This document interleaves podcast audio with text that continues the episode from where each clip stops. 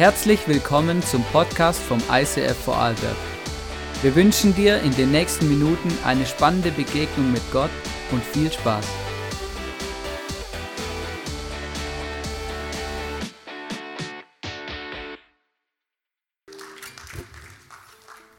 Jakob ist ein Mann, der alles tat, um erfolgreich zu sein. Er log, betrog, er mobbte, er setzte alle seine Kräfte ein, um sein Ziel zu erreichen. Durch verschiedene göttliche Erlebnisse lernte er eine neue Einstellung und eine Lektion des Lebens, nämlich, dass Gott für ihn kämpft. Es ist Gott, der ihm Talente anvertraut hat. Es ist Gott, der Türen öffnet. Es ist Gott, der mit seinem Leben Geschichte schreiben wird und möchte. Darum ist Jakob so ein super Beispiel für dein und mein Leben.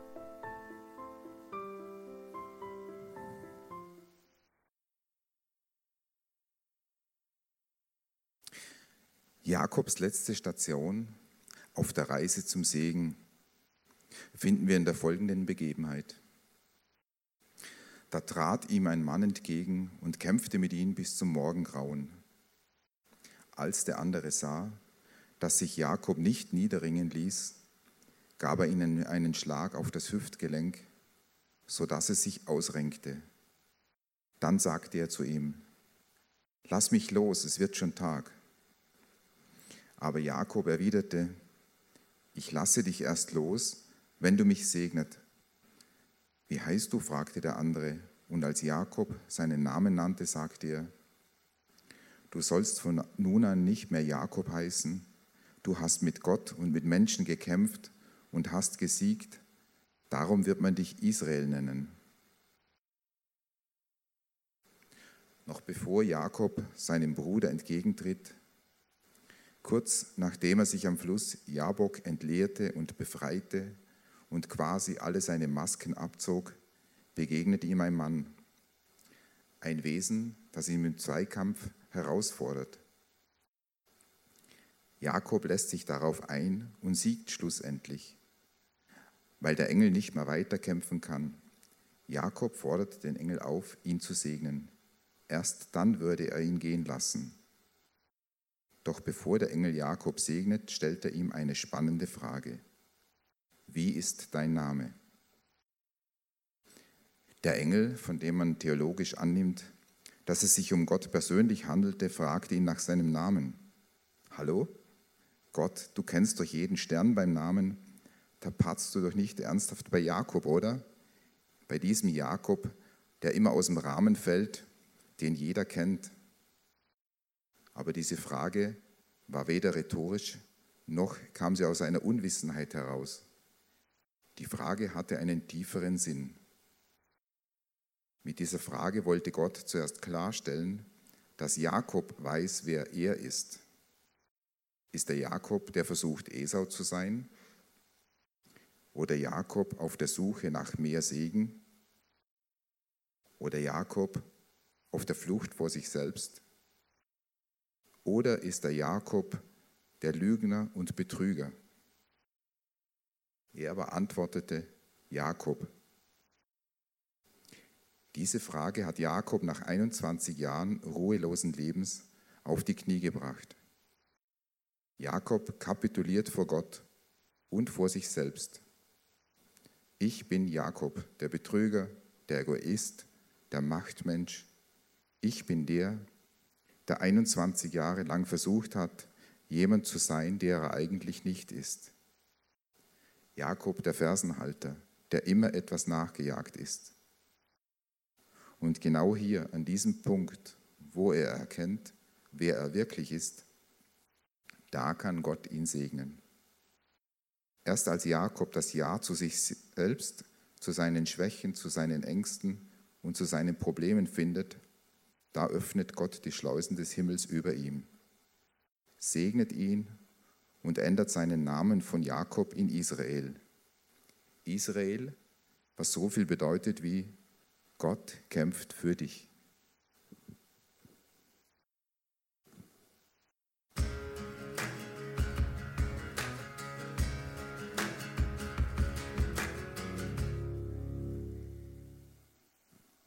So, einen wunderschönen guten Abend. Schön, dass du hier bei uns im ISF bist. Mega, mega cool. Danke vielmals, Franz, für den kurzen Part aus diesem Buch ähm, Jakob von Leo Bigger.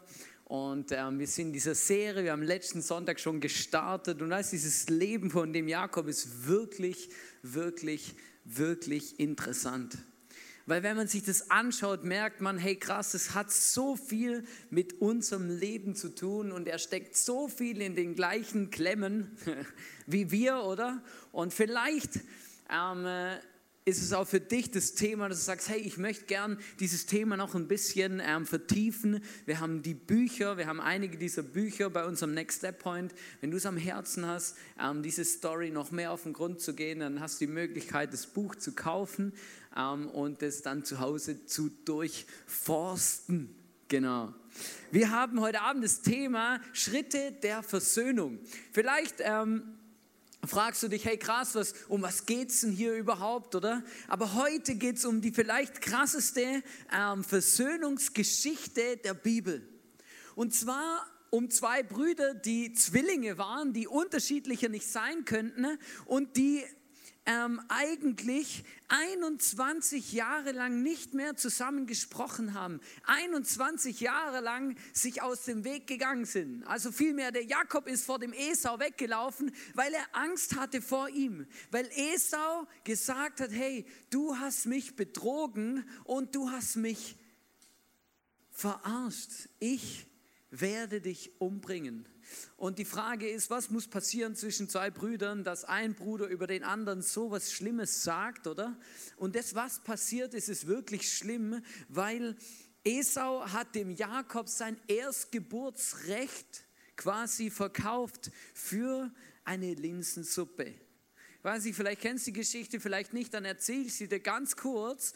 Ähm, das Erstgeburtsrecht damals, es war so, dass es der erstgeborene Mann wurde quasi der Stammhalter des Vaters und hat alles geerbt und ist quasi weiter in der Geschichte weitergegangen. Ja? Also er hat quasi dort weit gemacht, wo der Vater aufgehört hatte. Und der, der Vater quasi von diesen beiden, von Esau und von Jakob, war Isaac und der war der Sohn von Abraham. Und Abraham hatte eine große Sippe, aber nicht nur das, sondern Abraham hatte ein Versprechen Gottes, das über Generationen gegolten hat. Und dieser Jakob, der eigentlich der, der Zweitgeborene, kann man das so sagen, ja, eigentlich quasi nicht der Erstgeborene, oder? Der wollte unbedingt an die Stelle von seinem Bruder und er hat seinen Bruder überredet, dass er ihm dieses Erstgeburtsrecht gibt für eine Linsensuppe, aber nicht nur das, sondern dann hat er auch noch seinen sein Vater belogen, ist zu seinem Vater ins Zelt gegangen, hat sich als sein Bruder ausgegeben auf eine unglaublich perfide Art und Weise und hat gesagt, ich bin Esau und hat es zustande gekriegt, dass sein Vater statt Esau ihn gesegnet hat und ihn eingesetzt hat als sein Nachfolger. Und als das passiert ist und als der Esau checkt, was jetzt genau passiert ist, oder, wird er stinksauer, oder, weil der Jakob hat ihn um das beraubt. Jakob macht sich auf die Socken und haut vor seinem Bruder ab. Er haut vor seinem Bruder ab und er spricht 21 Jahre lang nicht mehr mit seinem Bruder.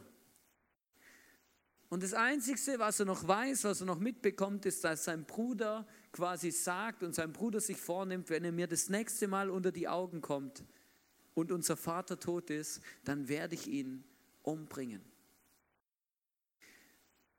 Und ganz spannend ist, wie Gott mit dieser Geschichte von diesem Jakob umgeht. Wir haben ja ähm, das letzten Sonntag schon angeschaut, oder? Gott schreibt unsere Geschichte. Und stell dir vor, Gott schreibt unsere Geschichte in ein Buch, oder? Was ist mit den Dingen im Leben, wo du das Gefühl hast, oh Gott, die will ich nicht, dass sie Teil meiner Geschichte sind? Glaubst du, Gott, es gibt Dinge, mit denen Gott in deiner Geschichte nicht klarkommt, Dinge, die du gerne ausreißen würdest? Wenn wir die Geschichte von Jakob anschauen, dann merken wir, dass Gott mit jedem Menschen, egal was er verbockt, egal was er vielleicht für einen Scheiß baut oder was nicht richtig läuft, ans Ziel kommen kann. Und das ist unglaublich ermutigend. Die Frage ist, wie viel von dieser Geschichte haben wir selber in der Hand? Wie viel dieser Geschichte können wir selber beeinflussen? Und da wollen wir heute Abend ein bisschen drüber sprechen, weil der Jakob hat ganz genau gewusst, als er vor seinem Bruder flieht, er hat, vielleicht hat er es ganz genau gewusst, vielleicht wurde es im Lauf der Jahre ihm auch bewusst. Irgendwann werde ich meinem Bruder gegenüberstehen. Irgendwann kann ich nicht mehr davonrennen. Irgendwann muss ich mich dieser Situation stellen. Und ich weiß nicht, was er gemacht hat, wenn dieser Gedanke in ihm aufgekommen ist. Ich weiß nicht, was du machst in diesen Momenten, wenn dir plötzlich etwas in den Sinn kommt, wo du weißt, das muss ich machen, da muss ich mich entschuldigen oder da muss ich einen Schritt aus dem Boot machen oder da muss ich mich meiner Angst stellen und du immer die ganze Zeit versuchst, diesen Gedanken so schnell wie es geht wieder auf die Seite zu schieben. Was sind, was sind für Momente, wo wir uns plötzlich bewusst sind, dass etwas auf uns wartet, vor dem wir Angst haben? Wo wir nicht wissen, wie es kommt, wo wir nicht wissen, was da passiert, wo wir einfach nicht wissen, wie wir damit umgehen sollen. Ich finde es immer wieder spannend, Geschichten von Menschen zu sehen. Und ähm, ich finde es ganz spannend, wenn Menschen, die zum Beispiel, ähm, als sie aufgewachsen sind, ähm, ähm, einen Elternteil nicht kennengelernt haben. Ja? Und dann plötzlich dieses Treffen oder als Erwachsene mit ihren Elternteilen vor der Türe steht und sie irgendwie mitbekommen, ja, mein Vater ist aufgetaucht, oder? Ähm, das und das ist so, oder ich sehe ihn heute zum ersten Mal. Schon mal solche Geschichten gehört, oder? Immer wieder gibt es das ja, oder? Kannst mal lesen oder kommt im Fernsehen oder so. Und ich denke mir, wow, hey, was muss das für ein Gefühl sein, oder? Du triffst jemanden, du triffst deinen Vater zum ersten Mal, aber erst wenn du 20 bist. Und ich kann Menschen verstehen, die sagen, ja, ich, ich habe Angst da davor, weil ich weiß irgendwie nicht, was auf mich zukommt. Ich weiß nicht, wie ich mich fühlen soll. Ich weiß nicht, was da läuft. Und weißt du, es gibt immer wieder Momente in unserem Leben, wo wir uns fragen, hey, was, was passiert, wenn dieser Moment kommt? Was passiert, wenn das und das passiert? Was passiert, wenn ich vielleicht ähm, vor diesem Schritt stehe, der schon lange auf mich wartet? Und weißt du, ich möchte heute eine Frage stellen. Ich habe hier so eine Barriere, das darf, soll eine Barriere veranschaulichen, aber ich glaube auch noch ein Bild mitgebracht von der Barriere. Bin mir gerade nicht sicher. Gibt ja beim, beim, beim Zugfahren, oder? Wenn die Gleise aufhören, gibt es so Barrieren, oder? Dass man nicht drüber rausfährt. Genau, beim, überall gibt es Barrieren. Ich habe euch auch eine mitgebracht. Und ich möchte dich ganz bewusst fragen heute, was steht zwischen dir und den Versprechen Gottes? Was steht zwischen dir und dem Leben, das Gott für dich geplant hat? Was steht zwischen dir und deiner Berufung? Was steht zwischen dir und dem, was Gott eigentlich mit dir vorhat? Es geht nicht darum, dass Gott nicht unsere Umwege gebrauchen kann und unsere Geschichte schreibt, aber was steht zwischen dir und dem, was Gott als nächstes mit dir bewegen will? Mitten auf der Flucht, ein paar Tage nachdem der Jakob geflohen ist, hat er eine Begegnung mit Gott. Und das ist crazy. In dieser Begegnung erzählt ihm Gott etwas über das Versprechen, das er schon Abraham gegeben hat. Wir lesen da in 1. Mose 28, 15, da heißt es, du wirst sehen, ich stehe dir bei. Ich behüte dich, wo du auch hingehst, und ich bringe dich heil wieder in dieses Land zurück. Niemals lasse ich dich im Stich. Ich stehe zu meinem Versprechen, das ich dir gegeben habe. Wow. Er hat gerade den größten Bock seines Lebens gebaut, den größten Mist gemacht. Und ein paar Tage später, auf der Flucht vor seinem Bruder, hat er eine Begegnung, einen Traum. Er sieht so eine Leiter und Engel, die auf und absteigen. Und dann diese Stimme Gottes, die zu ihm sagt, hey, ich habe den Abraham schon versprochen, dass ich bei ihm bin und dass er Nachkommen haben wird, so viele wie Sterne im Himmel. Ich habe es deinem Vater Isaac versprochen und ich werde auch mit dir mein Versprechen nicht brechen. Weißt du, und dann sind wir in dieser Zwickmühle, vielleicht kennst du, bist, hast du dich auch schon mal in dieser Zwickmühle wiedergefunden, oder? Hier ist das Versprechen Gottes über dein Leben wo sich gut anhört, super anfühlt, super anfühlt oder wo du weißt, hey, wow, Gott möchte mit mir ans Ziel kommen, oder? Und dann versus, oder? Meine Realität des Lebens, oder? Das Versprechen Gottes vom, über Abraham oder für sein Leben war, hey, du wirst der Stammvater von einem riesigen Volk, mit dem ich die ganze Menschheit retten werde, weil er ist ein Vorfahre von Jesus. Die Realität ist, er flieht gerade vor seinem Bruder und kämpft ums Überleben und weiß noch nicht, wie er diese Situation und Ding, Sache wieder aus der Welt schaffen soll. Berufung und Versprechen Gottes versus die Realität. Wenn ich in mein Leben reinschaue, dann ist es ganz oft so, genau so fühle ich mich auch. Denke ich mir, wow, hey, Gott hat mir Dinge versprochen, hat Dinge zu mir gesagt, oder? Und dann die Realität ist manchmal einfach knallhart. Die Realität ist ganz was anderes, oder? Manchmal, dann sitze ich da oder stehe ich da und denke mir, wow Gott, hey, ich weiß, du hast mir das versprochen, aber irgendwie habe ich gedacht, es ist anders. Ich habe irgendwie gedacht, das wird nicht so anstrengend. Ich habe irgendwie gedacht, das ist nicht so, nicht so unangenehm. Ja, ich habe irgendwie gedacht, hey, wow, cool, Versprechen Gottes, komm, let's go, oder? Ähm, sattel die Pferde, losreiten, oder? Und das ist eben krass. Ich habe gerade heute Morgen nach dieser Message mit jemand gesprochen, der hat gesagt, weißt du, ich habe das Gefühl, dass Gott ähm, eine Berufung auf mein Leben hat und dass er mit mir irgendwo hin möchte. Und weißt du, was krass ist? ich merke einfach, dass wenn ich diesem Weg Gottes folgen will, würde das bedeuten, dass ich meine Heimat verlassen muss und weggehe von zu Hause. Und dieser Gedanke, der fällt mir so dermaßen schwer. Und ich kann es nachvollziehen. Ich denke, manchmal denke ich mir das auch, es ist schon einfach krass, oder? Gott hat ein Versprechen, hat eine Berufung, aber oft kostet es was und manchmal sind wir, haben wir Angst davon, davor, was es kosten könnte und dass uns die Kosten vielleicht zu hoch sind von dem, was Gott machen will. Und ich möchte dich heute ganz bewusst fragen, hey, was hindert dich, dass Gottes Versprechen in deinem Leben wahr werden können? Was hindert dich? Was ist deine Barriere in deinem Step mit Gott? Was steht im Weg?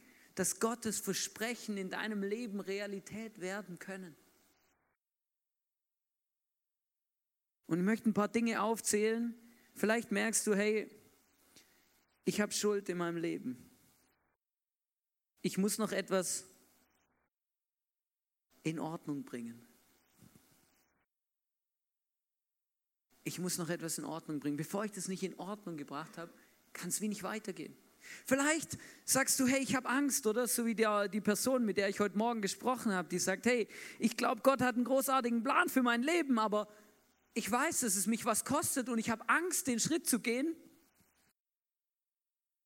weil ich habe Angst, etwas zu verlieren, wo mir sehr wichtig ist. Vielleicht machst du dir Sorgen, weil du denkst, wow, hey krass, hey, Gott hat eine, eine Versprechen gemacht, eine Berufung auf meinem Leben, aber von was soll ich denn dann leben, oder? Wie soll das funktionieren? Wird Gott mich versorgen? Und dann stellen wir Bedingungen. Kennst du es? Wenn Gott zu dir redet, Gott zu dir spricht, vielleicht dich irgendwie herausfordert mit irgendwas und du dann sagst, ja Gott, ich mache das schon, was du mir sagst, aber nur unter den Bedingungen, oder? Ich habe mal jemanden kennengelernt, der hat, ähm, der hat zu mir gesagt, weißt du, ich habe das Gefühl, dass Gott zu mir sagt, ich soll eine Kirche gründen, oder? und aufstehen und was bewegen, oder? Ich sage, ja, mega cool, dann mach, oder? Ja, weiß, ich habe irgendwie nicht so genau, weiß, ich denke mir, wow, das ist noch krass anstrengend, oder? Dann habe ich zu Gott gesagt, halt so gut, schenk mir 1800 Euro im Monat und dann mache ich es, oder? Ja, ist nicht ganz so einfach manchmal, oder? Aber es sind so genau die Barrieren, oder? Vielleicht kommen dir manchmal Zweifel, wo du denkst, ja gut, hat Gott jetzt das wirklich gesagt? Oder ähm, Habe ich mich verhört? War das jemand anders? Und dann wirst du vielleicht noch unsicher, oder? Denkst du, wow, crazy, oder? Und dann entdecke ich immer wieder, dass so Barrieren in unserem Leben sein können, wenn wir anfangen, Kompromisse machen. Und nicht straight sind in dem, wo wir tun. Wenn du dann plötzlich, oder, anfängst irgendwie, ja gut, Gott hat mir Versprechen gemacht, Gott hat eine Berufung für mein Leben, aber weißt, damit das funktioniert, oder? Und damit ich das, was ich will und das, was Gott will, irgendwie zusammenbekomme, mache ich ein bisschen von beidem und rühre mal kräftig rum, ja? Das Problem ist, all das wird uns davon abhalten, das zu tun und das zu leben, was Gott eigentlich für uns geplant hat. Und dann, wenn ich mein Leben anschaue, dann merke ich, ich liebe diese Strategie vom Jakob. Schiberitis. Kennst, oder? Wenn du schon mal in der Schule warst, weißt du genau, was es ist. Oder bei mir war das so ein Klassiker, oder? Ja, ja, dann kommt irgendwann, kommt so eine Schularbeit oder irgendwas, Prüfung, weiß der Geier was, oder? Ja, ja, es ist nur, das ist noch das ist ewig. ein Monat. Oder irgendwann ist nur noch eine Woche, irgendwann es nur noch drei Tage, oder? Und dann machst du die Nacht zum Tag, oder weil du merkst, wow, ich sollte was lernen. Manchmal denke ich mir, geht es im Leben genau gleich, oder? Wir schieben das raus oder Dinge, die eigentlich vor der Nase stehen, vor der Tür stehen, die wir vielleicht in Ordnung bringen müssen, wo wir Steps machen müssen, uns bewegen müssen, aber wir einfach uns nicht trauen, weil wir Angst haben oder zweifeln oder nicht wissen, wie es vorwärts geht. Und ich kann dir nur eins sagen, wenn wir etwas mitnehmen heute von dieser Message, dann warte nicht 21 Jahre lang wie der Jakob, Dinge in Ordnung zu bringen, die man in Ordnung bringen muss. Warte nicht 21 Jahre lang, bis du sagst, hey krass, ich muss irgendwie diese, diese Blockade aus dem Weg räumen. Der Jakob ist 21 Jahre lang davongelaufen und hat irgendwie versucht, es selber zu regeln. Und das war so der Klassiker, oder statt Gott zu vertrauen, einfach mal zu schauen, hey, was kann ich machen, um die Situation selber zu lösen, oder? Und seine Anstrengungen waren gar nicht so schlecht. Er ist reich geworden, er hat, er, hat, er hat eine Familie gegründet, hat einen Job gefunden und alles hat funktioniert, aber er hat im Hinterkopf immer gewusst, irgendwann werde ich meinem Bruder gegenüberstehen. Und das ist etwas, auf das ich keinen Einfluss habe. In 1. Mose 32, Vers 2 bis 8 steht dann etwas von dieser Begegnung. Nach 21 Jahren geht dieser Jakob dem Esau entgegen, auch ein bisschen gezwungenermaßen, weil er sich mit seinem Onkel verscherzt hat, oder? Irgendwann wird das Leben halt immer dünner, oder? Wenn irgendwann nirgends mehr hin kannst, muss halt wieder dahin, wo du herkommst, oder? Und dann läuft er diesem Esau entgegen und dann steht hier, Jakob schickte Boten zu seinem Bruder Esau, der in Edom im Land Seir wohnte. Sie sollten Esau diese Nachricht überbringen. Ich, Jakob, dein Diener, bin bis jetzt bei Laban gewesen. Dort habe ich mir viele Rinder, Esel, Schafe und Ziegen sowie Diener und Mägde erworben. Jetzt sende ich dir, meinem Herrn, diese Nachricht und hoffe, dass du uns großzügig aufnimmst. Die Boten kamen zurück und meldeten, Esau ist schon auf dem Weg zu dir. 400 Mann begleiten ihn. Da bekam Jakob furchtbare Angst. Wenn hier steht, dass 400 Menschen, 400 Mann ihn begleiten, dann waren das ähm, keine Homies oder so, sondern bis an die Zähne bewaffnete Krieger.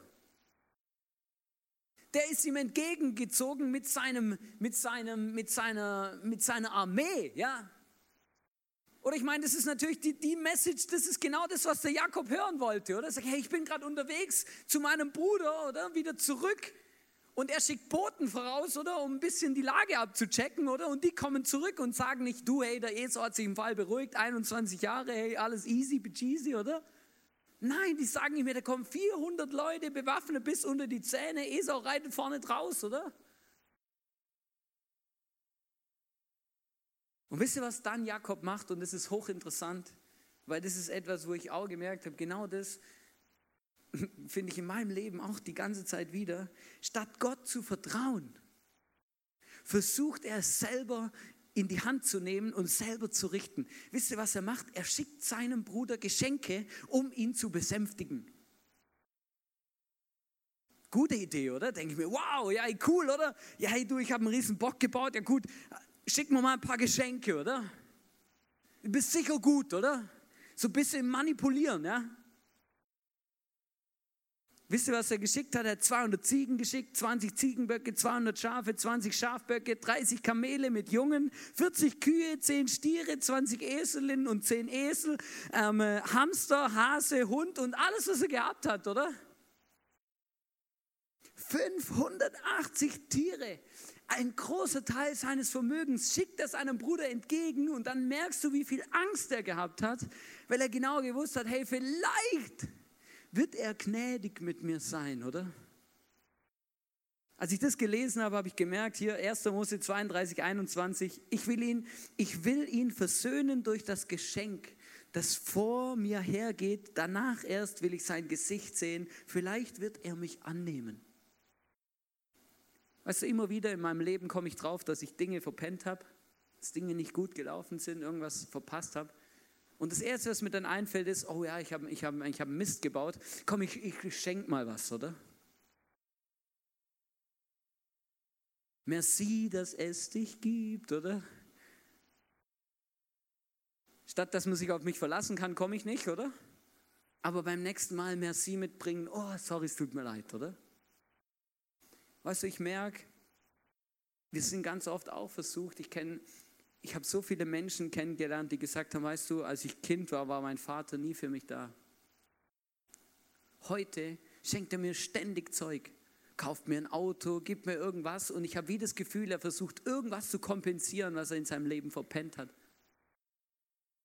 Aber weißt du, es ist nicht das Gleiche. Ich habe mal jemanden kennengelernt und das hat mich tief beeindruckt, der hat zu mir gesagt, weißt du, diese ganzen Geschenke und alles, war nicht so viel wert wie der Moment und der Tag, als mein Vater vor mich hingestanden ist und gesagt hat, hey, es tut mir leid, dass ich in der und der Zeit nicht für dich da war. Wir können mit Geld und Geschenken und Dingen keine Dinge lösen, keine Probleme lösen oder Dinge, die wir versäumt haben, in Ordnung bringen. Und was ich vom Jakob lernen kann, ist, hey, hör auf, Dinge selber in die Hand zu nehmen. Wir müssen Gott vertrauen und nicht selber versuchen, die Situation zu lösen. So oft bin ich, finde ich, entdecke ich mich dabei, wenn irgendwelche Probleme auf mich zurollen oder ich Dinge falsch gemacht habe, dass ich irgendwie versuche, selber meinen Kopf wieder aus der Schlinge zu ziehen. Aber so oft wird es nur noch schlimmer. Statt Gott zu vertrauen, irgendwie versuchen, die Sache selber in die Hand zu nehmen weil wir das Gefühl haben, Gott ist zu langsam oder Gott macht es falsch und ich weiß es besser. Ist nicht der Punkt. Weißt du, Gott erteilt dem Jakob auch eine Lehre. Wir lesen in 1. Mose 32, 25 bis 26, kurz vor der Begegnung mit seinem Bruder hat er eine andere Begegnung, nämlich die Begegnung mit dem Engel oder mit Gott. Dann lesen wir, nur er blieb noch allein zurück. Plötzlich stellte sich ihm ein Mann entgegen und kämpfte mit ihm bis zum Morgengrauen. Als der Mann merkte, dass er Jakob nicht besiegen konnte, gab er ihm einen so harten Schlag auf das Hüftgelenk, dass es ausgerenkt wurde. Das war das, was der Franz am Anfang auch vorgelesen hat dieser Engel Gottes, der da mit dem Jakob feitet, in der Nacht vor der Begegnung mit seinem Bruder. Und weißt du, was das Ergebnis war von dieser Begegnung mit diesem Engel? Das Ergebnis war, er hat ein ausgerenktes Hüftgelenk und er ist ab diesem Moment gehumpelt. So stelle ich mir eine Begegnung mit Gott vor, oder?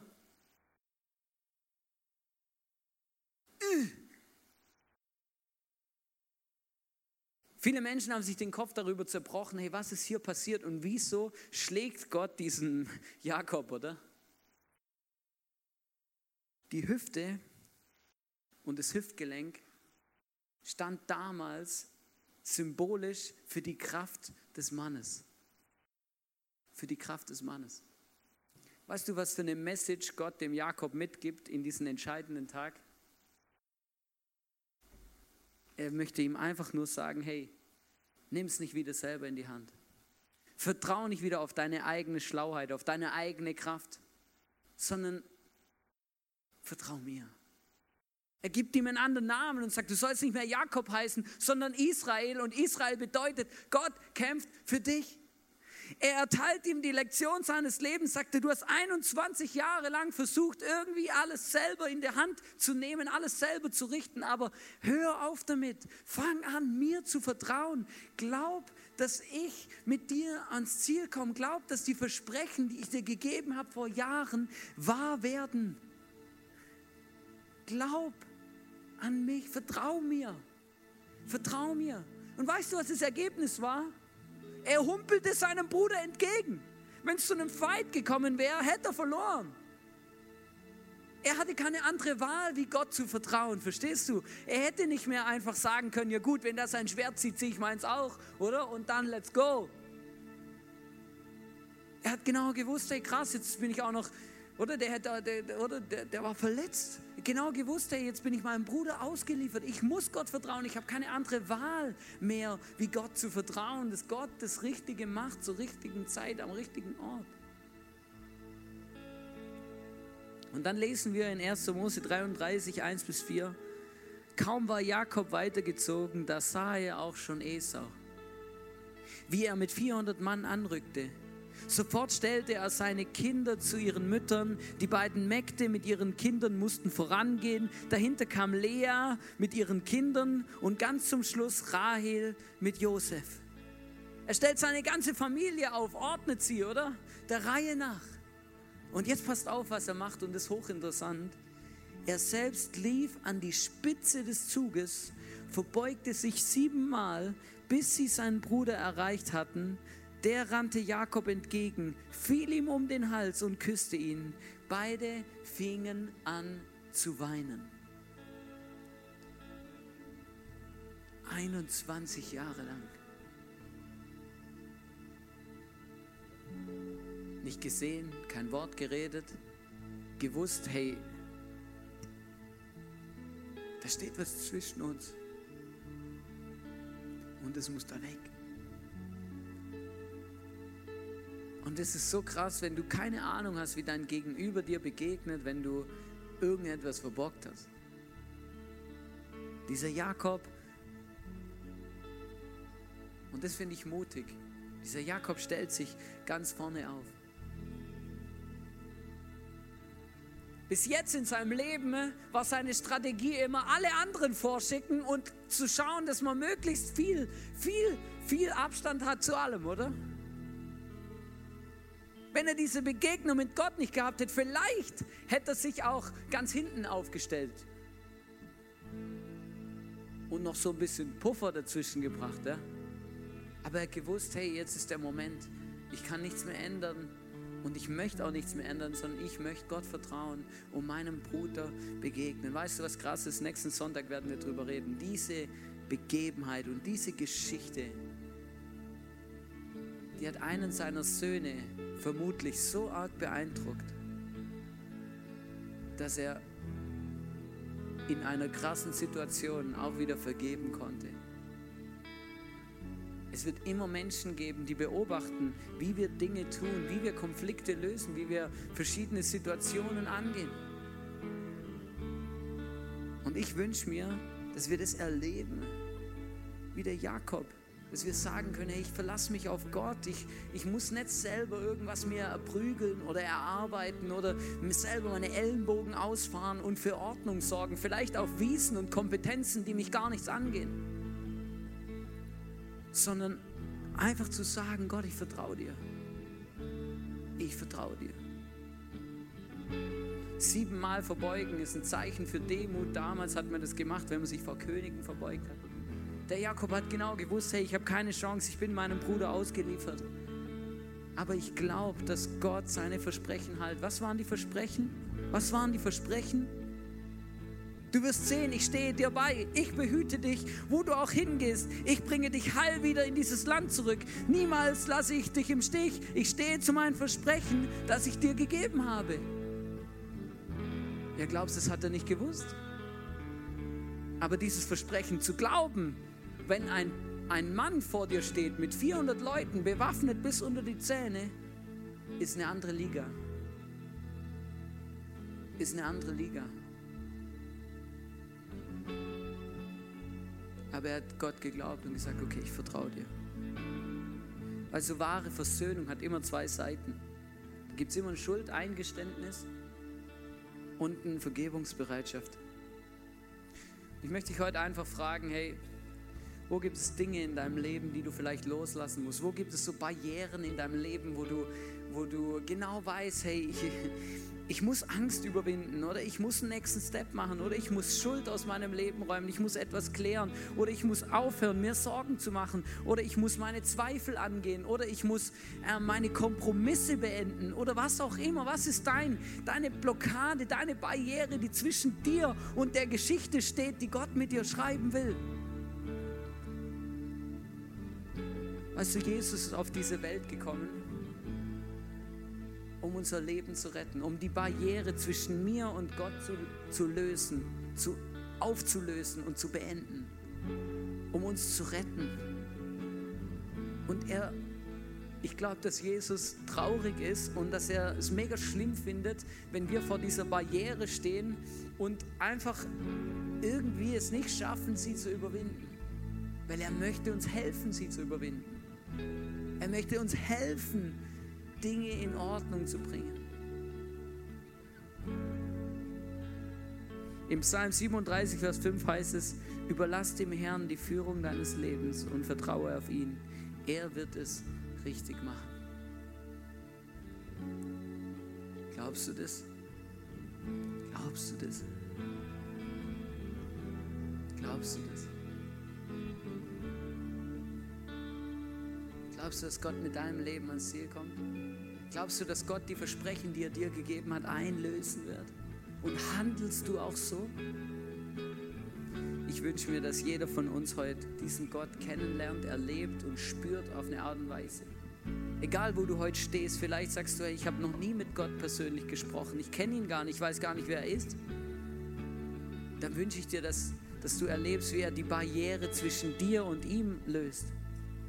Wenn du mit diesem Jesus unterwegs bist, dann kann es sein, dass jetzt der Heilige Geist zu dir redet und dir plötzlich irgendwelche Barrieren aufzeigt, die zwischen dir und deiner Berufung stehen.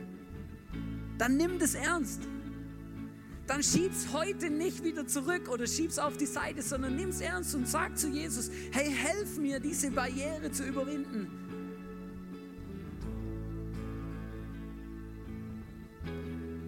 Und lass uns Gott vertrauen, dass er es gut meint mit uns.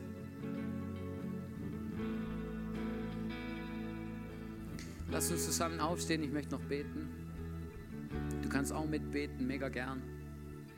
Und Gott jetzt vielleicht einfach die Dinge sagen, die dir am Herzen liegen, diese Barrieren hinlegen und abgeben und sagen, nimm sie weg, hilf mir, mutige Schritte zu gehen.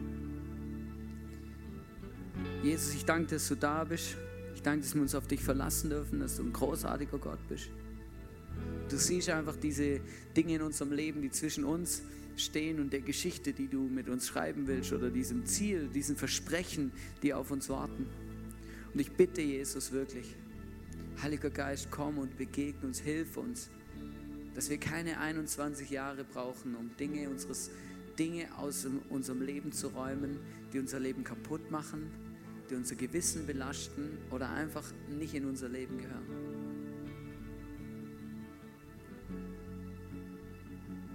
Jesus, ich bitte dich, schenk uns eine Begegnung mit dir. Heute im Worship, jetzt im Gebet. Zeig uns, wo du mit uns hin willst.